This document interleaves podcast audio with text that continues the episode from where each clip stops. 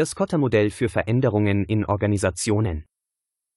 Dynamische Zeiten erfordern von Organisationen eine kontinuierliche Anpassung, um wettbewerbsfähig zu bleiben. In diesem Zusammenhang hat der Organisationswissenschaftler John P. Cotter ein Modell für Veränderungsmanagement entwickelt, das als das Acht-Stufen-Modell bekannt ist. Ein Verständnis des Cotter-Modells ist ohne einen Blick auf die Person dahinter unvollständig. John P. Cotter, ein Professor an der Harvard Business School, wurde im Jahr 1947 geboren. Cotter begann sich früh in seiner Karriere auf die Themen Leadership und Organizational Change zu konzentrieren. Seine Forschung und Lehre machten ihn zu einem gefragten Experten auf dem Gebiet der Organisationsentwicklung. Das Acht-Stufen-Modell, das er in seinem Bestseller Leading Change präsentierte, wurde zu einem Eckpfeiler für Führungskräfte, die mit Veränderungen in ihren Organisationen beschäftigt sind. Seine Beiträge gehen über das Kotter-Modell hinaus und erstrecken sich auf eine Vielzahl von Themen im Bereich Leadership und Change. Kotter ist für viele Führungskräfte eine inspirierende Person, die bestrebt sind, ihre Organisationen durch erfolgreiche Veränderungen zu lenken. Seine Arbeit hat nicht nur die Art und Weise, wie Organisationen Veränderungen angehen, maßgeblich beeinflusst, sondern auch eine lang anhaltende Wirkung auf die Disziplin des Veränderungsmanagements insgesamt hinterlassen. Change Management nach John Carter acht Stufen für eine erfolgreiche Veränderung. Das Kotter-Modell geht davon aus, dass erfolgreiche Veränderungen acht aufeinander aufbauende Phasen durchlaufen.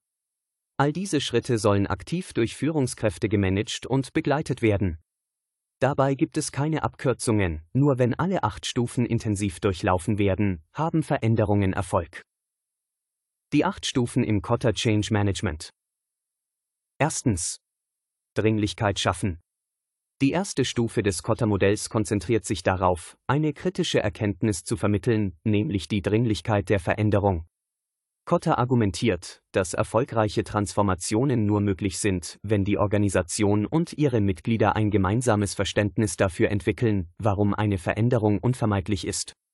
Dies kann durch die Identifikation von Chancen oder die Bewältigung von Herausforderungen geschehen, die eine Veränderung notwendig machen. Zweitens.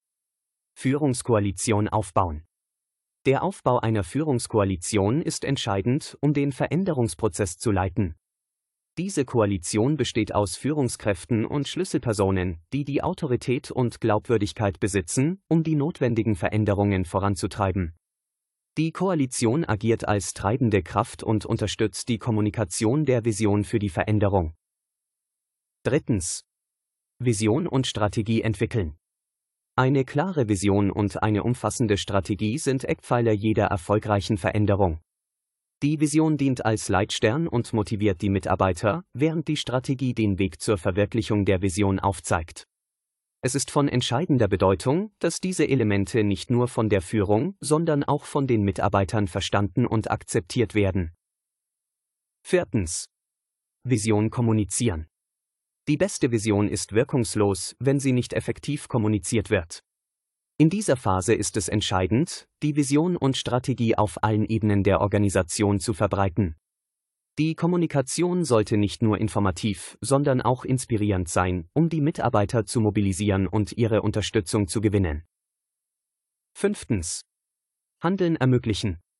Das Empowerment der Mitarbeiter ist eine wesentliche Voraussetzung für eine erfolgreiche Umsetzung der Veränderung. Hindernisse müssen beseitigt werden, und die Mitarbeiter müssen die Befugnis und die Ressourcen erhalten, um die notwendigen Schritte umzusetzen. Dies kann Schulungen, Unterstützungssysteme oder Anpassungen an bestehenden Prozessen umfassen. Sechstens. Kurzfristige Erfolge feiern. Frühe Erfolge sind entscheidend, um das Vertrauen der Mitarbeiter zu stärken und die positive Dynamik aufrechtzuerhalten.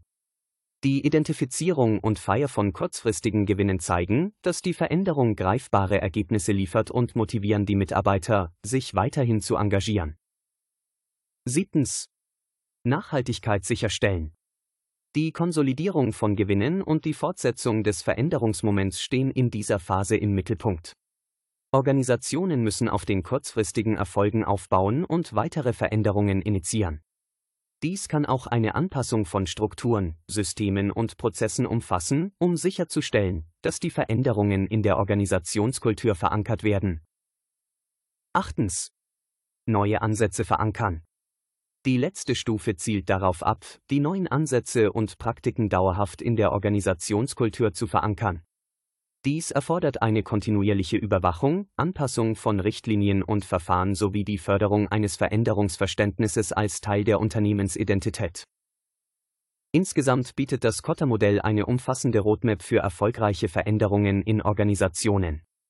Es betont die Bedeutung von Führung, Kommunikation und kontinuierlicher Anpassung, um sicherzustellen, dass Veränderungen nicht nur implementiert, sondern auch nachhaltig in der Organisation verankert werden.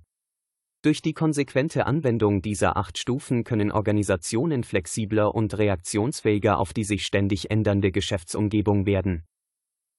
Kritische Perspektiven auf das Kotter-Modell Trotz der weit verbreiteten Anerkennung und Anwendung des Kotter-Modells gibt es auch kritische Stimmen, die einige Aspekte des Modells hinterfragen.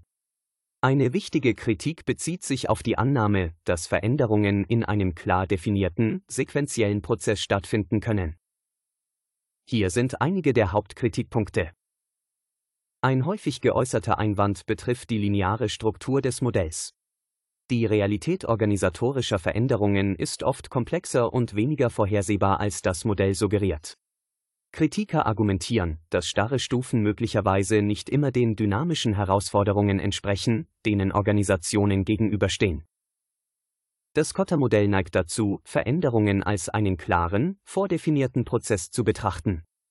In dynamischen Umgebungen, in denen rasche Anpassungen erforderlich sind, könnte die mangelnde Flexibilität des Modells als Einschränkung wahrgenommen werden.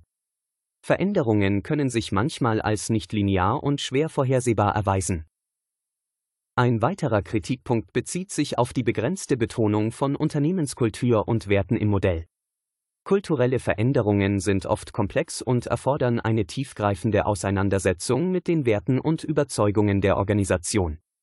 Das Kotter-Modell könnte als zu instrumentell wahrgenommen werden, ohne ausreichend auf diese kulturellen Aspekte einzugehen.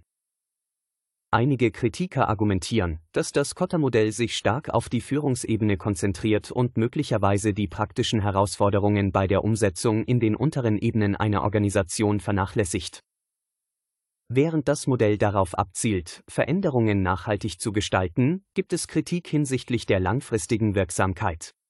Einige argumentieren, dass das Modell zu stark auf kurzfristige Erfolge fokussiert ist und es möglicherweise an Instrumenten fehlt, um sicherzustellen, dass Veränderungen langfristig in der Organisationskultur verankert werden. Trotz der kritischen Perspektiven ist das Kotter-Modell bei den Befürwortern ein bedeutender Beitrag zum Veränderungsmanagement. Es ist wichtig, die Einschränkungen zu berücksichtigen und das Modell bei Bedarf mit anderen Ansätzen zu kombinieren, um eine umfassendere Perspektive auf komplexe Veränderungsprozesse zu erhalten. Organisationen sollten die Stärken des Modells nutzen, während sie gleichzeitig die spezifischen Kontexte und Herausforderungen ihrer eigenen Umgebung berücksichtigen.